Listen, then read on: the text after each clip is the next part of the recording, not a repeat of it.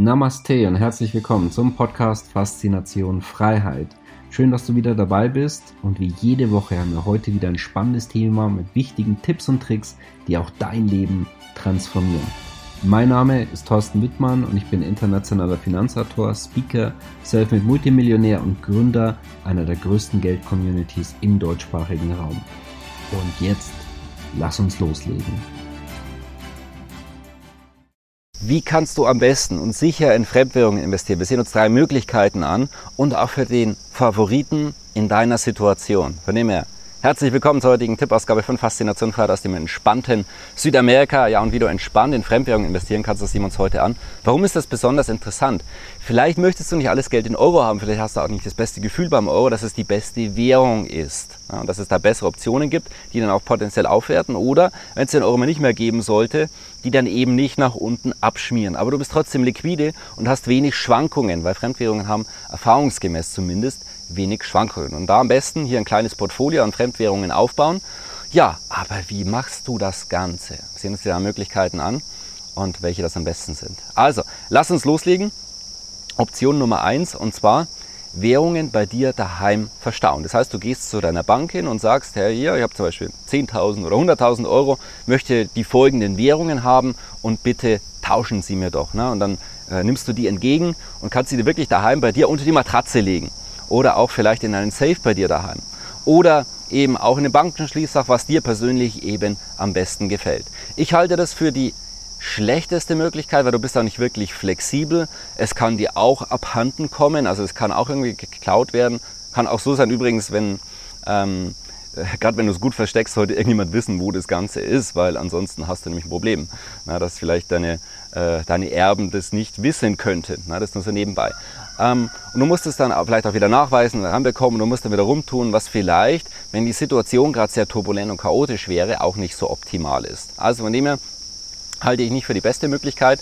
Wenn du jetzt zum Beispiel so 5.000, 10.000, 20.000 Euro hast, dann halte ich die äh, folgende Möglichkeit für gut und zwar, dass du es auf Banken ganz normal hältst. Du solltest dir aber da um die Bankensicherheit und mit welchem Bankenpartner du dich hier bindest, schon wirklich Gedanken machen, weil wenn du es auf einer Bank deponiert hast, ist es Teil der Bankenbilanz und sollte diese Bank in Schwierigkeiten kommen, was wir auch historisch auch schon gesehen haben und vielleicht auch nicht so unwahrscheinlich ist in der Zukunft, das darf jeder selber beurteilen. Ich würde mir aber wirklich sehr, sehr gut Gedanken machen. Und dann ist es Teil der Bankenbilanz, das heißt, es kann dann sozusagen in die Insolvenzmasse mit hineingehen. Bis dato hatten wir auch, bei Zypern ist das Ganze ja schon passiert, war die Grenze 100.000 Euro. Sollten wir potenziell eine Systemkrise sehen, kann diese Grenze aber natürlich jederzeit auch heruntergesetzt werden. Aber bei kleineren Beträgen sieht es, denke ich, noch gut aus. Nichtsdestotrotz, ich würde mir da schon Gedanken machen. Die großen Geschäftsbanken, gerade im deutschsprachigen Raum, würde ich eher meiden und da vielleicht eher so Richtung Raiffeisenbanken und Sparkassen gehen. Ich denke, da hat man auch bei sag mal, kleineren Summen, was sind jetzt kleinere Summen, sind wir relativ, aber jetzt sagen wir mal 5.000 oder 10.000 oder auch 20.000 Euro, da denke ich, ist das grundsätzlich okay und kann man das Ganze dort darstellen. Natürlich so die Königsklasse, das sind wirklich an richtig guten Finanzplätzen dieser Welt Auslandskonten. Was auch immer schwieriger wird, welche zu öffnen. Ich kann dir da unsere Auslandskonten-Praxisstudie sehr empfehlen, wo wir da insgesamt 13 Banken unter die Lupe nehmen, die sehr interessant sind, die von den Banken, von den Finanzplätzen, von den Ländern her etc. sehr, sehr gut aufgestellt sind. Wenn dich das interessiert, dann kontaktiere uns sehr, sehr gerne.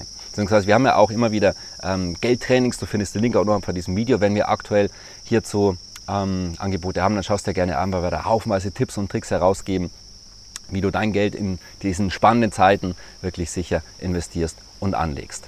Also, diese Möglichkeit, vielleicht wirst du aber auch sagen, na ja, komm, also jetzt spricht der Bank in Schieflage und so weiter.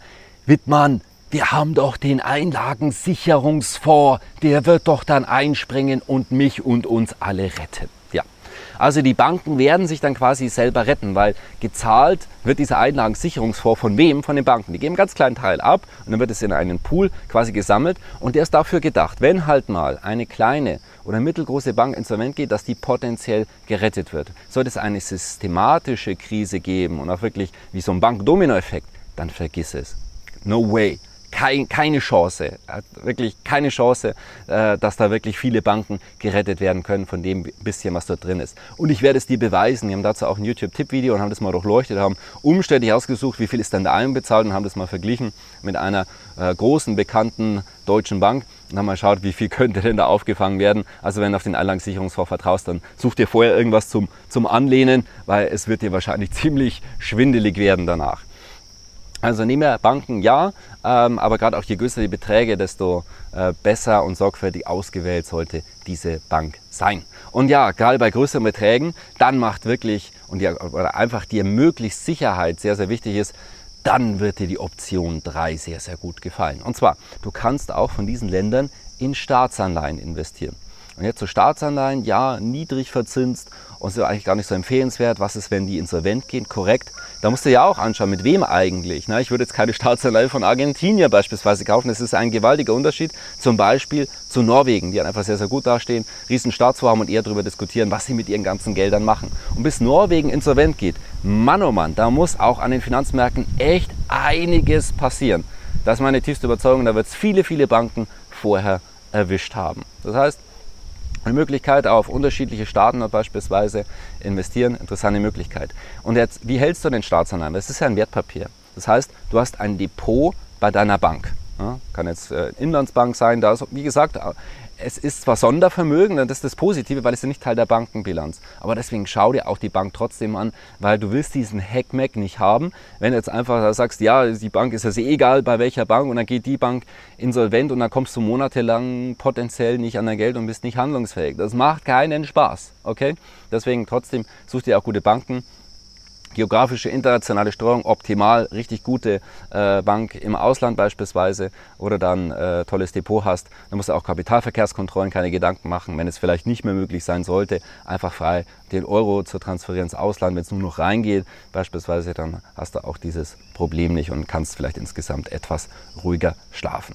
Ja, und diese Staatsanleihen, die sind Sondervermögen. Das heißt, es zählt vom Emittentenrisiko her wirklich nur das jeweilige Land. Und wenn du die sorgfältig aussuchst, na, dann bist du insgesamt gut aufgestellt.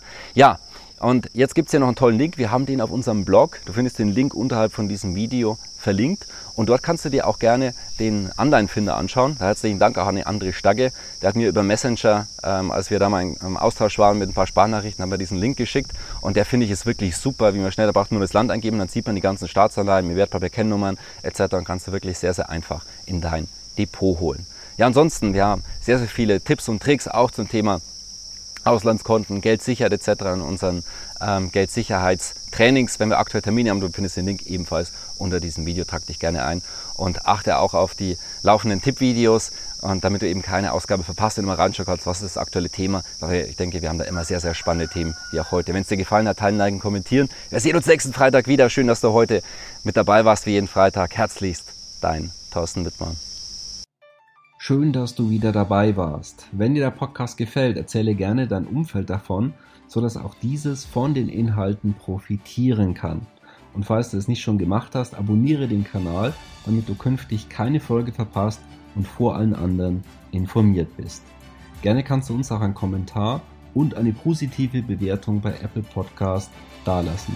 Bis zum nächsten Mal, dein Thorsten Wittmann.